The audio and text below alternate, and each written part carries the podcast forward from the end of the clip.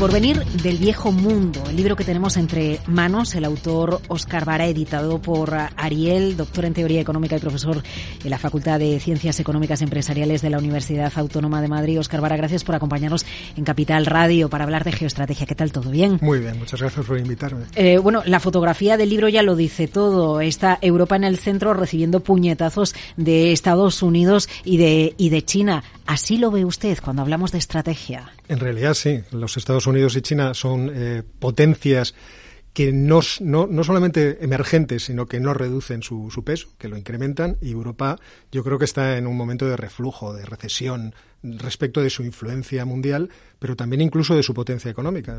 Veíamos datos recientes eh, publicados por el Financial Times en los que se habla de cómo vamos reduciendo nuestro peso eh, económico, nuestra fuerza económica en el mundo. Eh, quizás Europa se ha equivocado. Usted lo aborda al detalle en el libro con su diplomacia suave vía regulación e intentar influir en el mundo a través de la regulación porque se han producido una serie de hechos que hacen que no sea tan importante la apuesta de Europa.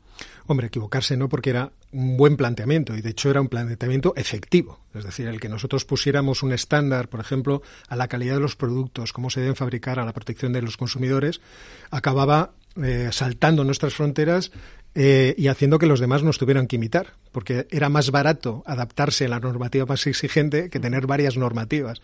Desde ese punto de vista hemos tenido mucha influencia.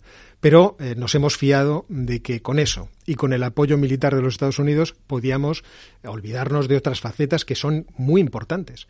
Y yo creo que hemos aprendido en los últimos años mucho de esto. Veamos, por ejemplo, los confinamientos y la pandemia, cómo se rompían las cadenas de suministro y cómo de repente los productos no llegan y no tenemos aquí la capacidad de generarlos. Este tipo de cuestiones son las que nos deben enseñar que eh, Europa tiene que empezar a moverse en alguna dirección distinta, en el sentido de tener más capacidad tanto económica como de influencia en las relaciones internacionales. Pero para tener capacidad de influencia hay que actuar, pregunto, con contundencia. Con contundencia actúa Estados Unidos, con contundencia actúa China, Turquía, la antigua Unión Soviética, ahora Rusia y Vladimir Putin. De ellos usted habla mucho en el libro, pero ¿de qué adolece Europa? En principio, Europa adolece de que no tiene la fuerza militar, por ejemplo, para disuadir a otros de que puedan perjudicarla. Lo estamos viendo, eh, por ejemplo, en el caso de Turquía, que es un caso paradigmático, eh, respecto de las bolsas de gas que se están descubriendo en el Mediterráneo Oriental. Eh, como por los repartos históricos, las islas griegas llegan hasta prácticamente la costa eh, turca, los turcos están en un juego de presión contra Grecia, de amenaza contra Grecia. Erdogan en alguna ocasión ha, afirmado que ellos tienen eh, misiles que pueden llegar hasta Atenas, que mucho cuidadito con ellos, eh, hasta tal punto de que si los griegos no pudieran defenderse porque los franceses les le apoyan, seguramente todas esas islas del Doganeso en algún momento podrían acabar en manos de Turquía por las bravas, quiero decir, por la fuerza de los hechos. Eh, la Unión Europea necesita alguna fuerza militar que sea mayor que la de Francia, por ejemplo.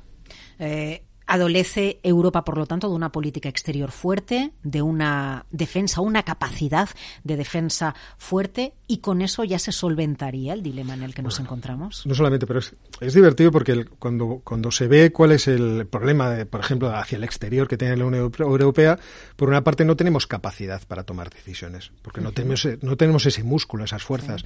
Quiero decir, esa capacidad de presentarnos, de personarnos en los conflictos para eh, poder eh, defender nuestros, nuestros propios intereses. Luego no tenemos una voz única. Hay que llegar a, acuerdos. a lo mejor no defendemos nuestros propios intereses porque tenemos muchos intereses diversos. Pero este es, esta es una cuestión que yo efectivamente trato en el libro y que es difícil de, abordar, porque al fin y al cabo es una cuestión eh, en términos políticos que ha de resolverse por los propios países miembros. Pero es cierto que el no tener una, voz, una única voz de, eh, europea a nivel europeo para decir qué es lo que le interesa a la Unión Europea como conjunto, nos perjudica muchísimo. Teniendo en cuenta que la Unión Europea eh, supone un, salto cualitativo muy importante en la solución de conflictos que teníamos entre nosotros.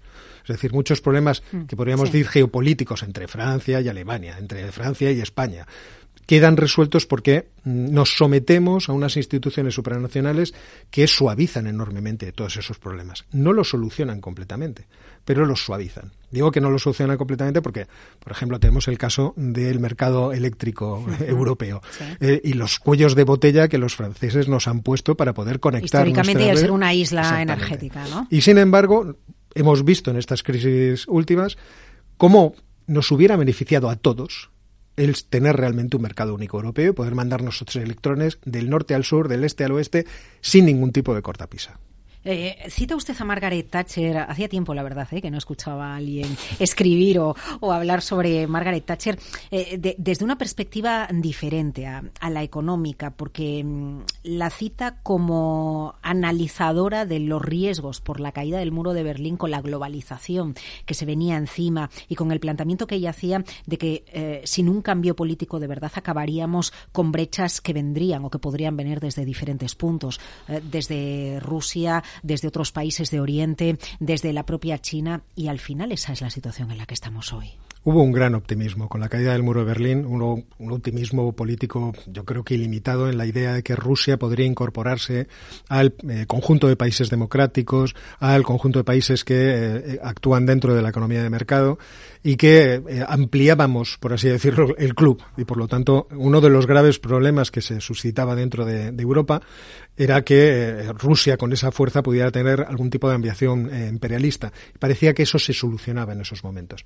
Y obviamente estábamos muy lejos de estar acertados eh, con esa visión tan optimista. Rusia tiene una serie de problemas propios en términos geopolíticos, eh, una serie de necesidades propias que la obligan en algunos momentos de la historia a actuar de manera imperialista. Entonces creíamos que si se democratizaba, si empezaban a jugar con las reglas que todos jugamos en el mercado, pues quizá eh, se pondría en marcha eso que llaman la teoría liberal de la geopolítica. Eh, se le olvidaría el concepto imperialista. Sí, se le olvidaría el concepto imperialista. Y esto es lo que realmente personas como Margaret Thatcher y otros advertían al principio. Tengan ustedes cuidado porque esto no, no va a ser tan fácil. Hay que seguir teniendo cuidado con Rusia. Rusia sigue siendo una potencia nuclear y luego Rusia tiene el peligro de ser demasiado grande, tener demasiados recursos y por lo tanto eh, tener la posibilidad de fraccionarse y de crear un problema a nivel mundial mucho más grande.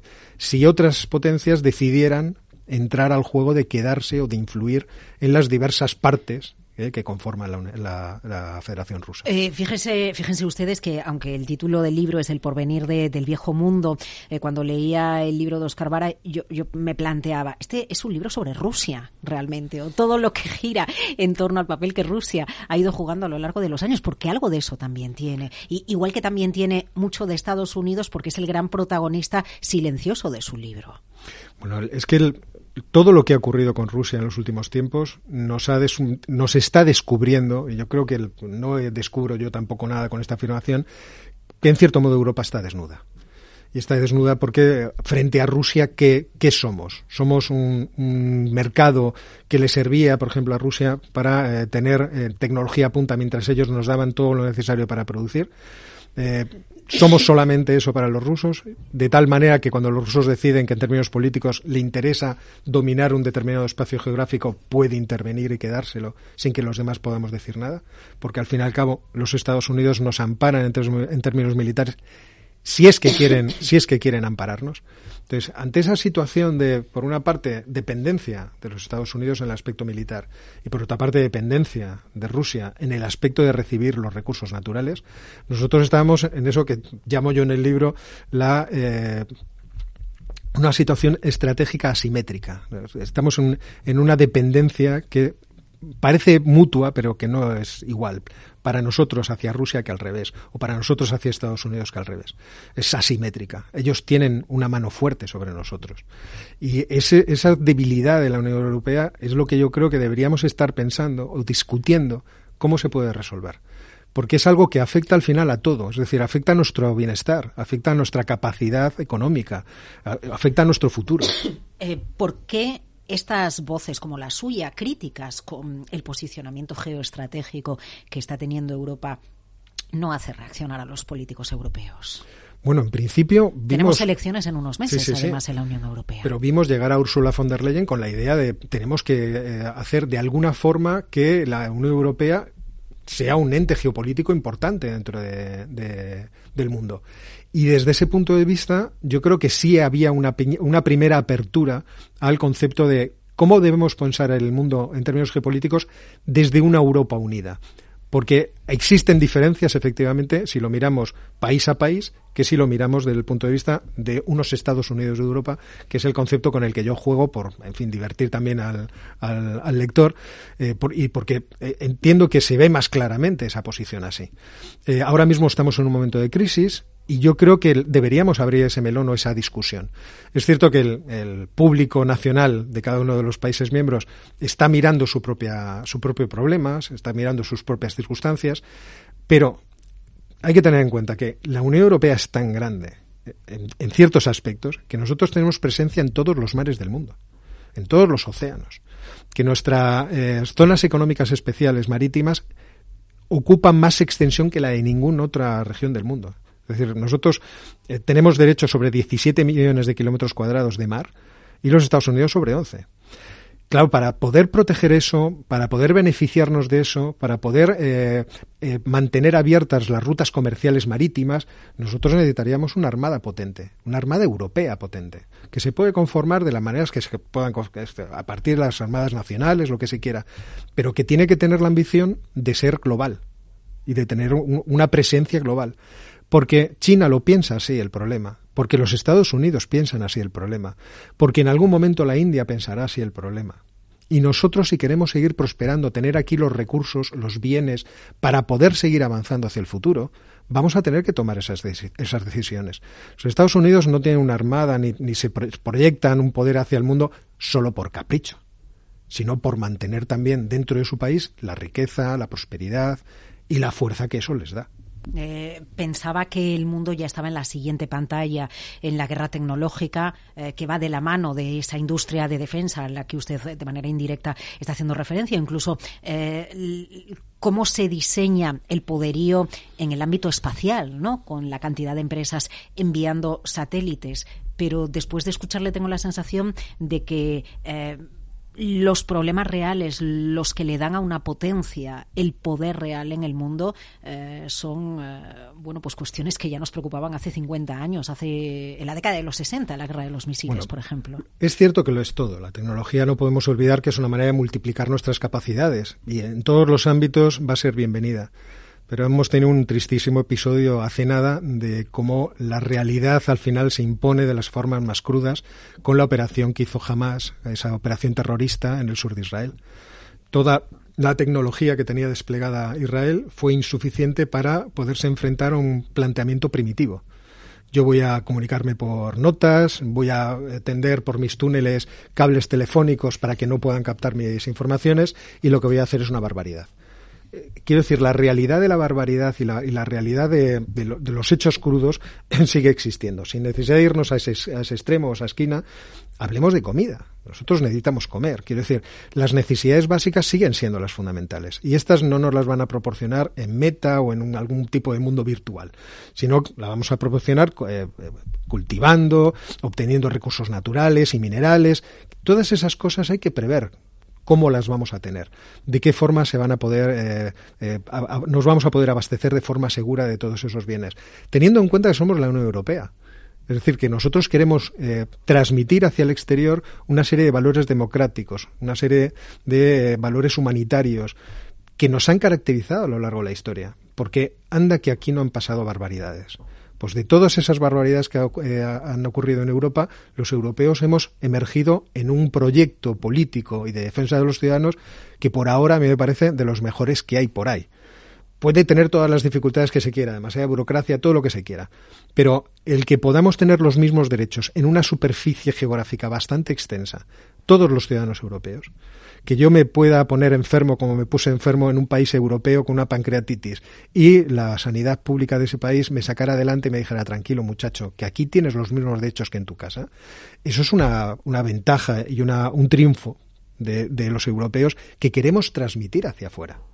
Queremos que más locos la calidad, se metan la, en, la calidad, la calidad de vida que tenemos en Europa no la cuestiona nadie, ¿no? Pero es verdad que, que la vieja Europa eh, se, va más renqueante o va más lenta y, y nos van adelantando por la izquierda siempre.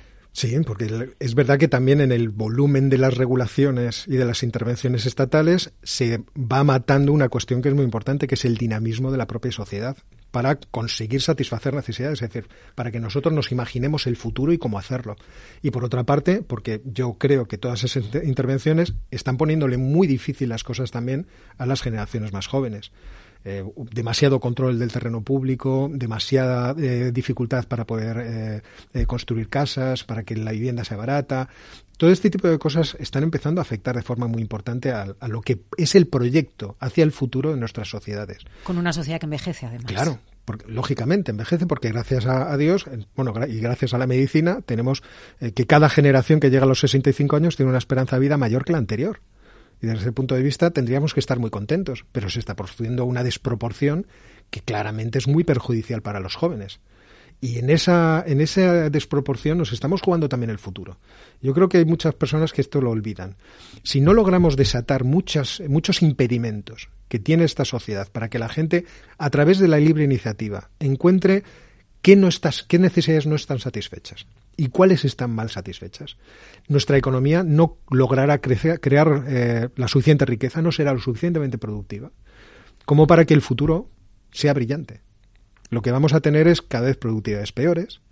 Eh, seguramente nuestros mejores jóvenes acabarán yéndose de aquí, porque aquí no pueden desarrollar un proyecto vital optimista, vamos a decirlo, feliz hacia el futuro, que esté comprometido con. Construir más unas expectativas. No solamente, que puedan nosotros queremos que nuestra gente sea feliz. ¿eh? que tengan familias felices, que tengan una casa bonita. Eso es lo que queremos. Y lo que queremos es, yo lo, lo que entiendo es que hay que desatar esas capacidades que todos tenemos para poder desarrollar eh, profesionalmente nuestra vida, para poderle dar a los demás lo mejor dentro de eh, lo que es una economía de mercado y nos haga crecer económicamente. Pero eso es una cuestión distinta de las cuestiones geopolíticas, aunque no menos importante. Geopolítica y economía de la mano, pero sobre todo el viejo mundo, Europa, el porvenir del viejo mundo, editado por Ariel, autor Oscar Vara. Oscar, gracias por acompañarnos en Capital. Gracias.